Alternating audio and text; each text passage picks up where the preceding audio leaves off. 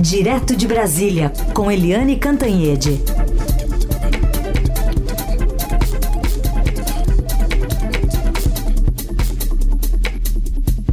Oi, Eliane, bom dia e bem-vinda ao nosso plantão começando hoje. Vamos juntos.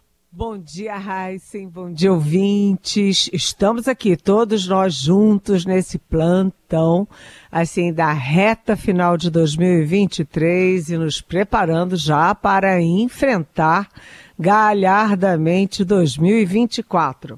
É isso aí. E já de olho em é, uma entrevista, uma, um anúncio que vai ser feito logo mais às 10 horas pelo ministro Haddad. Pois é, daqui a pouquinho o ministro Fernando Haddad, que é um dos grandes personagens desse primeiro ano do terceiro mandato do presidente Lula, o Haddad vai dar uma entrevista coletiva com algumas medidas. Ontem eu falei com o ministro Haddad, que não estava querendo falar com ninguém, mas que me deu essa colher de chá, digamos assim, e o Haddad me disse que a intenção é, são duas intenções. Primeiro, adaptar né, as medidas é, de, de, fiscais, as medidas para conter o déficit à reforma tributária. Então, uma questão mais técnica, mas também tem a questão da arrecadação. Então, ele me disse que as medidas tentam tornar a tributação mais justa no país. Aí eu brinquei com ele, ah, vai taxar os ricos. Ele disse, por favor, não me use esse verbo taxar taxar os ricos. É, mas a grande expectativa em relação a isso, porque ontem mesmo saiu aí a, a previsão de déficit para 2023 e um déficit bastante alto.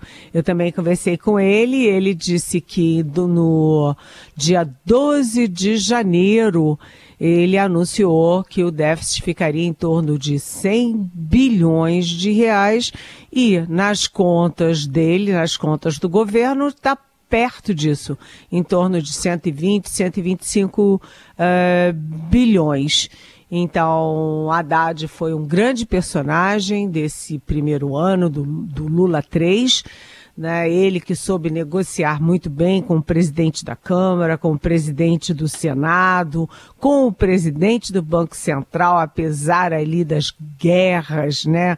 As guerras verbais entre o presidente Lula e o presidente do Banco Central, Roberto Campos Neto e apesar das brigas também do PT com Roberto Campos Neto, na verdade o Haddad se mostrou eficiente do ponto de vista de medidas econômicas e se mostrou hábil político para negociar as mudanças que ele pretendia.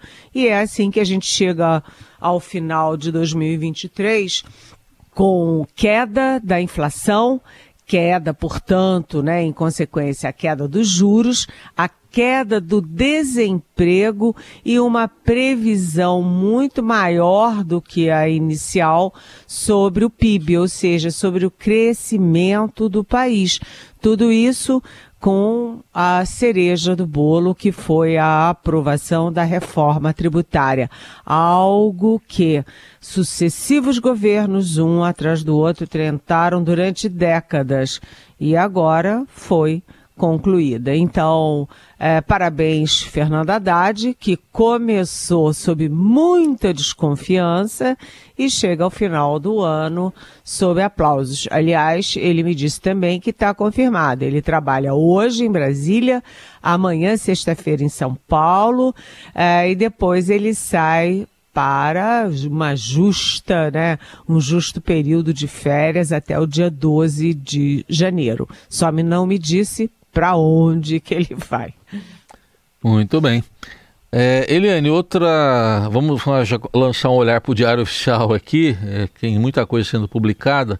Saiu uma edição extra já com aumento do salário mínimo para R$ 1.412. Exatamente. R$ 1.412 vai confirmando que a política do presidente Lula para o salário mínimo é de aumento real ou seja, acima da inflação. Então, a gente tem o primeiro ano com aumento acima da inflação, teremos o segundo ano também com previsão de aumento acima da inflação. É... Como foi conseguido isso? conseguido pela nova legislação sobre salário mínimo, que leva em conta o INPC, que vai de novembro a novembro, de 12 meses, novembro a novembro, e também a previsão de crescimento do PIB de 3% em 2022, que foi até reajustado uh, no final pelo IBGE para 3%. Então você vai ter 1.412 reais e isso vale a partir de 1 de janeiro, ou seja, já estará nos olerites, como vocês chamam em São Paulo, isso. a partir de fevereiro. É, R$ 1.412, isso significa é, para a iniciativa privada, para o governo, para pensões e aposentadorias. E eu perguntei para a Haddad, ô ministro, quem é que vai reclamar disso? Quem é que vai ficar satisfeito? Aí ele disse que os trabalhadores devem ficar satisfeitos porque foi tudo negociado com os sindicatos, que os patrões sempre ficam insatisfeitos, mas aguentam firme e não reclamam, e quem sempre reclama são os prefeitos, porque uh, a folha de pagamento das prefeituras cresce e isso complica a vida das prefeituras em ano eleitoral ou reeleitoral, né? Mas, enfim, salário mínimo uh, é uma boa notícia, já que tem essa, esse aumento real. Mais análise política direto de Brasília com Eliane Cantanhede, Diário Oficial da União. Todo dia ele é importante, né, Eliane? Mas é, chega no fim do ano, a gente tem que se preparar para surpresas, talvez, é perigoso.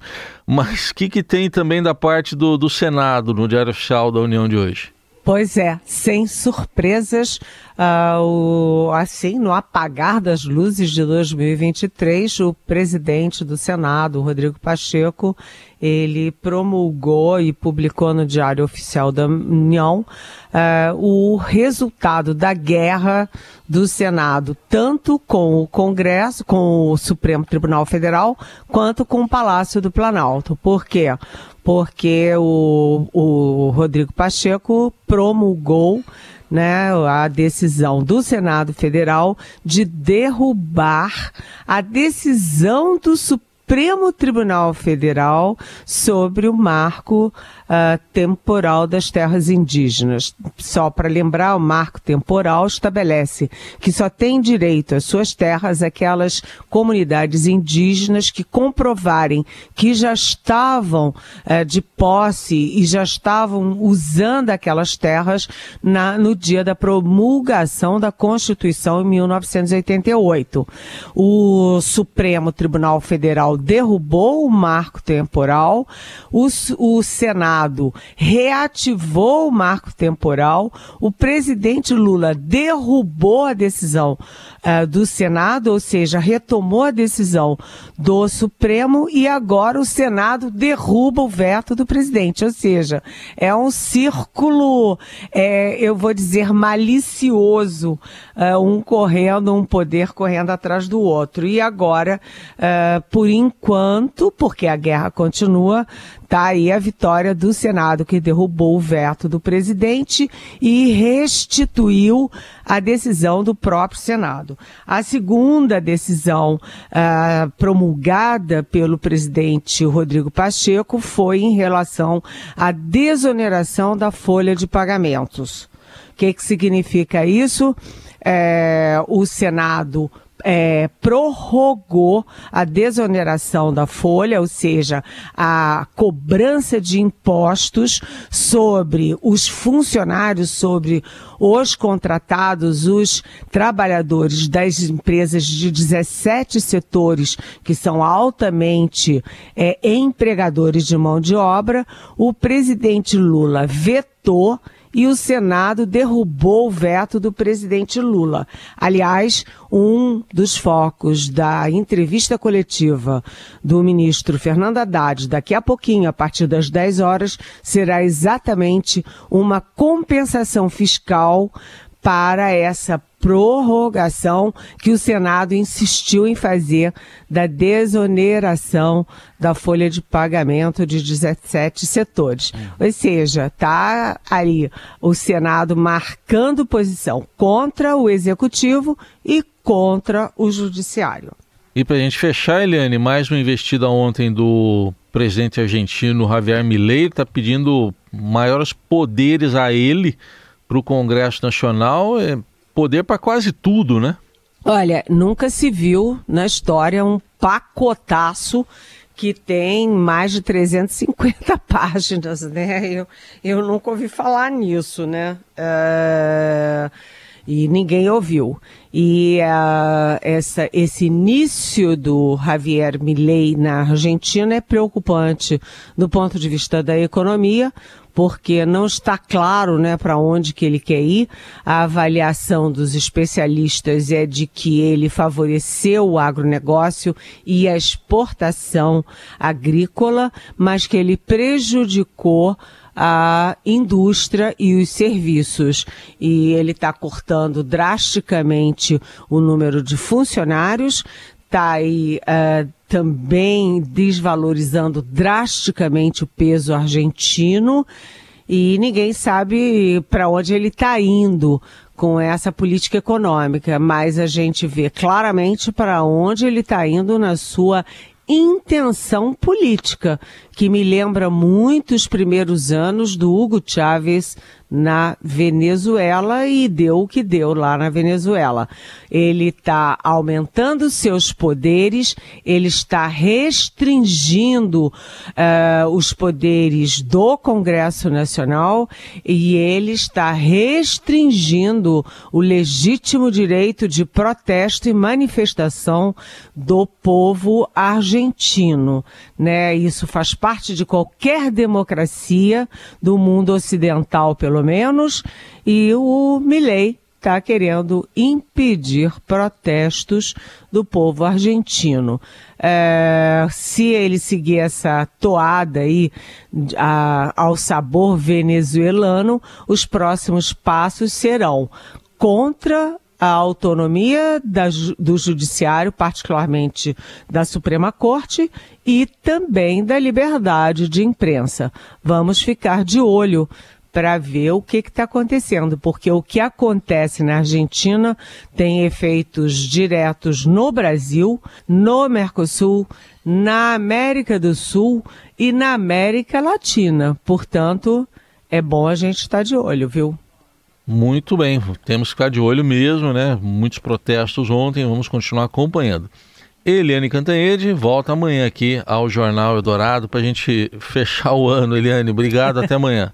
até amanhã, beijão. Tchau.